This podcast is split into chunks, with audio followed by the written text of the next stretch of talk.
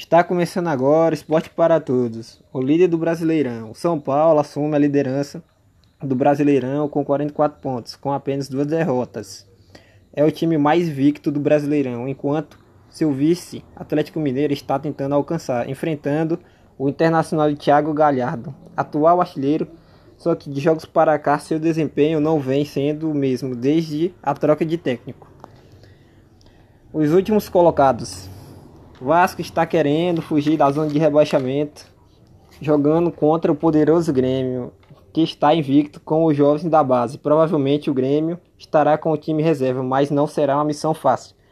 Já o Curitiba jogará contra o Bragantino em sua casa. Botafogo jogará contra seu rival, Flamengo, que vem com sequências de eliminações. Goiás está tentando correr atrás de vitórias para que possa se manter na Série A.